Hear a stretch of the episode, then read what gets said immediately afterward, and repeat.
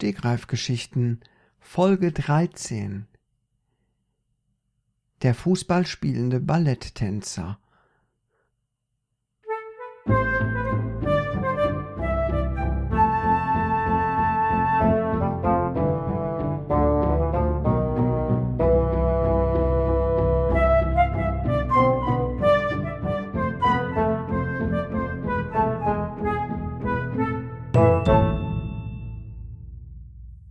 einem kleinen Dorf am Rande Deutschlands gab es einen Jungen, der war wahnsinnig begeistert fürs Fußballspielen. Er war erst vier Jahre alt, aber er war schon unglaublich talentiert. Er konnte den Ball wunderbar auf dem Kopf balancieren und mit den Füßen so akrobatisch hin und her schießen, mit dem Hintern wieder nach oben kicken und dann mit den Augenbrauen auffangen. Ein richtiges Naturtalent. Richtig gut. Es dauerte nicht lange, bis der kleine Junge Maximilian von Maxenheimer ähm, entdeckt wurde für die Bundesliga. Ja, die Bundesliga hatte sich das erste Mal damit auseinandergesetzt, Kleinsttalente zu fördern. Und damit meinten sie es wörtlich.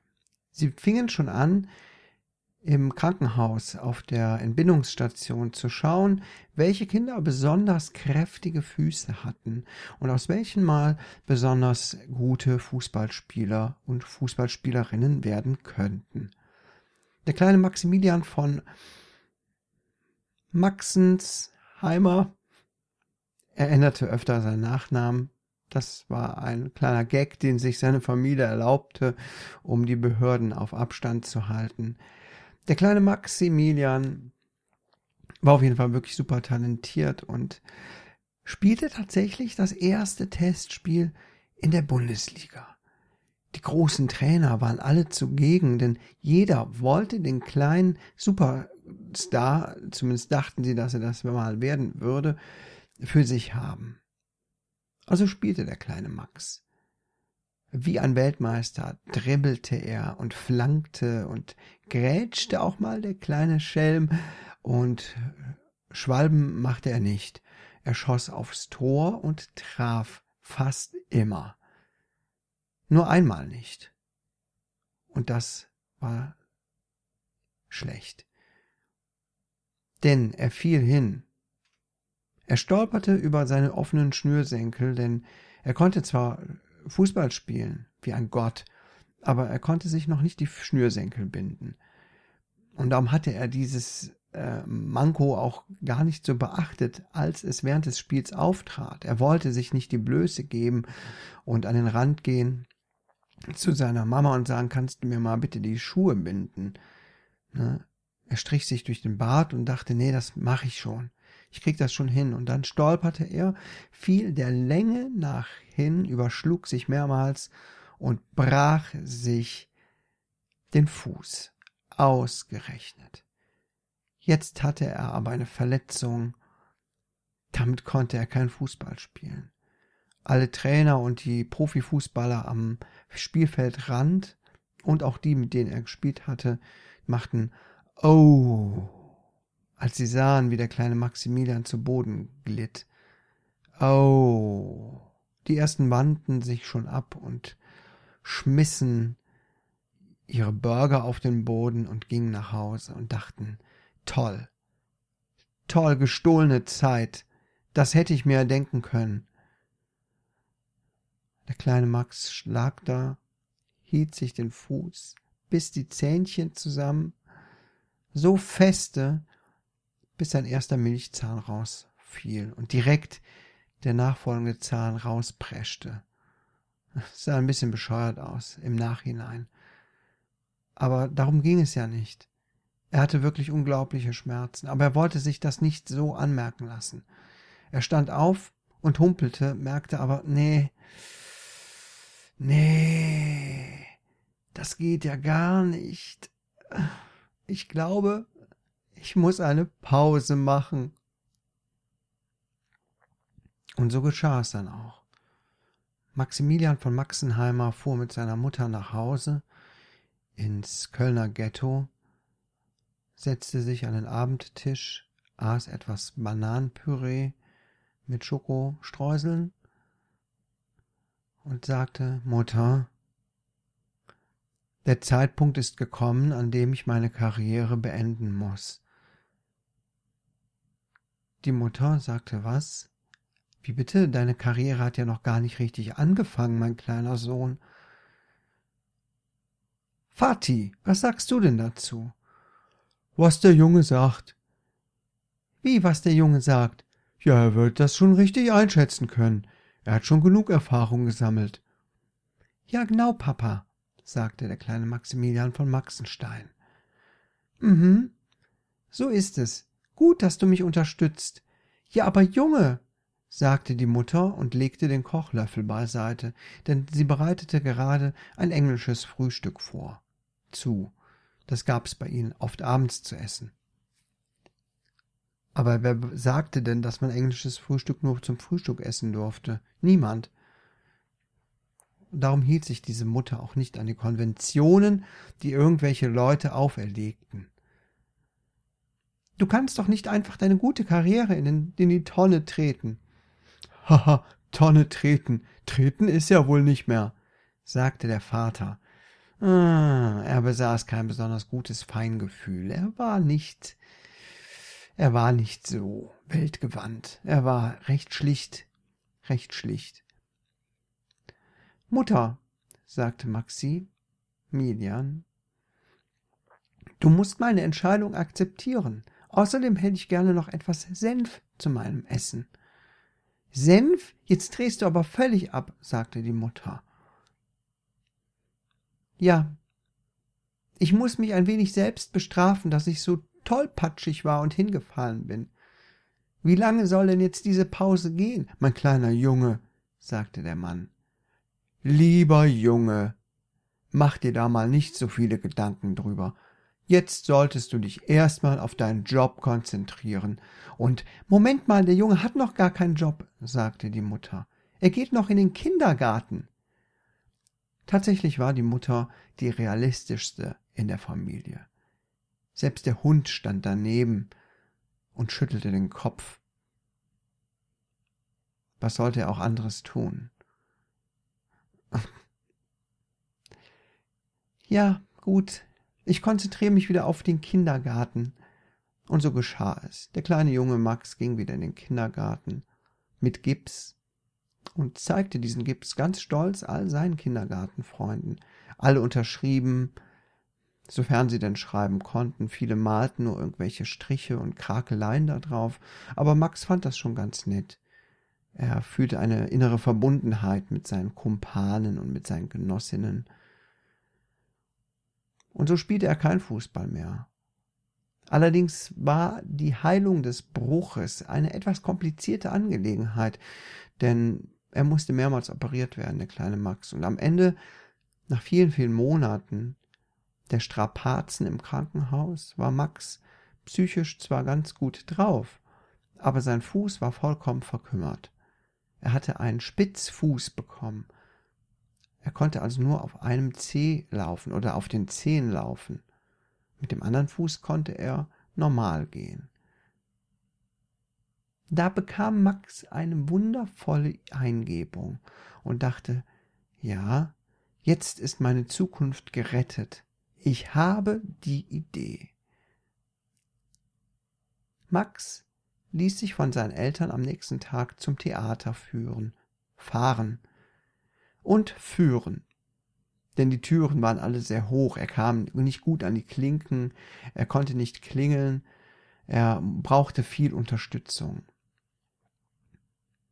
Es war ein Balletttheater, das gerade ein Fußballspiel inszenierte.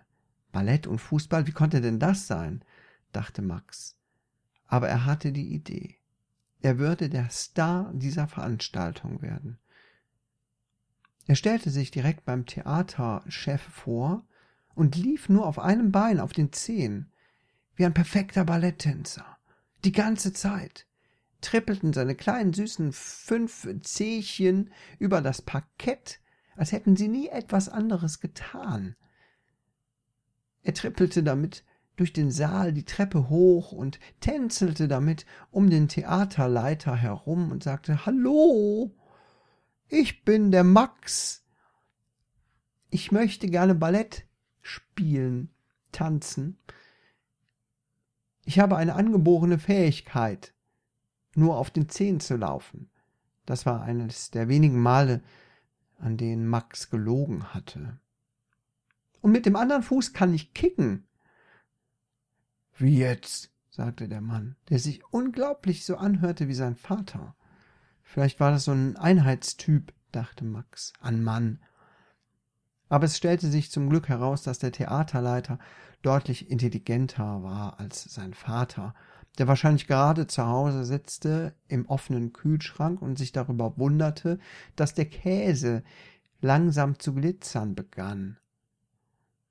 Er hatte wahrscheinlich auch sein Smartphone darauf gerichtet mit der Zeitlupenfunktion und versuchte das einzufangen, dieses Spektakel dieser, dieser Veränderung des Käses. Ein eigenartiger Kerl, dachte Max. Mit dem werde ich noch mal Spaß haben. Wie, du kannst tanzen und Fußball spielen? fragte nochmal der Theatermanager. Ja, sehen Sie nur, haben Sie zufällig einen Ball zur Hand? Da sagte der Theatermanager, ja sicher, ich bin auf alle Situationen vorbereitet. So macht man das im Theater. Er griff sich kurz unter den Rock und holte einen schönen Lederball hervor. Weltmeisterschaft 2014.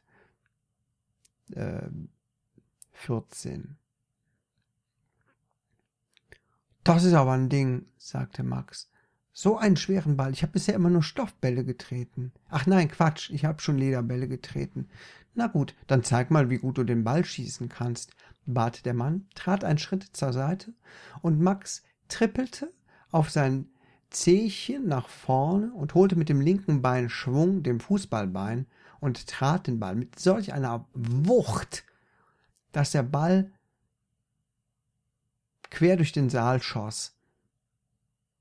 Ungünstigerweise kam gerade jemand in den Saal durch den Eingang.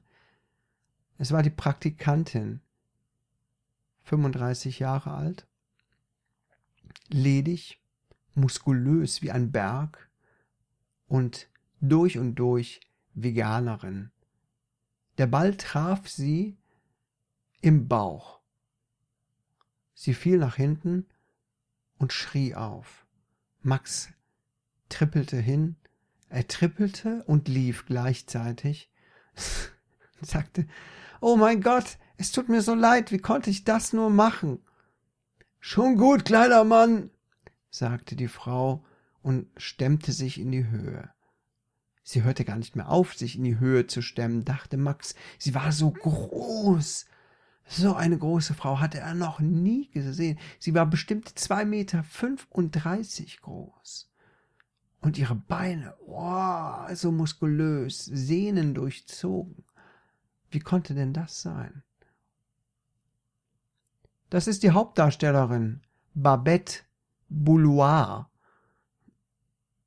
Sie tanzt hier die besten Tänze, dreht die wildesten Pirouetten, geht oft ins Plissé und springt auch gern mal in die Höhe. Der hat ein unheimliches Beinfeeling. Aber leider macht sie unseren Boden immer kaputt, weil sie so stark ist. Ja, das stimmt, sagte Babette. Das ist auch nicht so toll. Ich habe schon oft gesagt, wir sollten die Bühne durch Betonboden ersetzen. Ja, aber es tut ja viel zu weh, wenn irgendjemand sich hinlegt, sagte der Theaterleiter.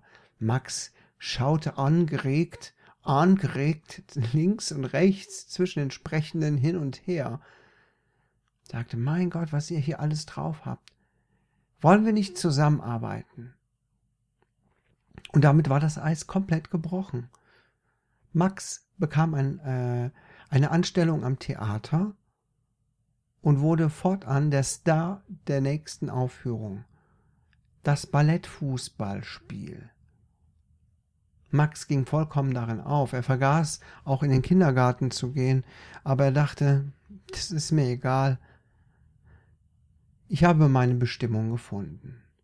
Babette war seine neue Partnerin und Max wuchs und wuchs in diesem, in dieser Szene auf. Irgendwann war er mal 25 Jahre alt, ein großer, kräftiger Kerl mit einem leichten Hang zum Übergewicht.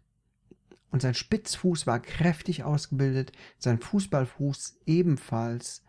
Und nach wie vor wurde diese Show weltweit ausgetragen. Inzwischen war er mit Babette verheiratet. Sie war immer noch viel größer als er. Und er konnte sich wunderbar in ihre Arme kuscheln. Ein Arm reichte bis zu seinen Füßen runter. Also wenn er auf ihr lag. Sie war ein richtiges, richtiges Prachtmädchen und brachte ihm so viel. Sie hatte auch das Tanzen aufgegeben, weil sie sagte, nee, ich möchte für meinen Superstar gerne da sein. Aber ich lehre ihn das perfekte Tanzen. Und Max wurde ein gefeierter Tänzer und Fußballspieler gleichzeitig, denn irgendwann, tatsächlich, irgendwann fing er auch wieder an, Fußball zu spielen. Zunächst war er die Lachnummer in den Medien.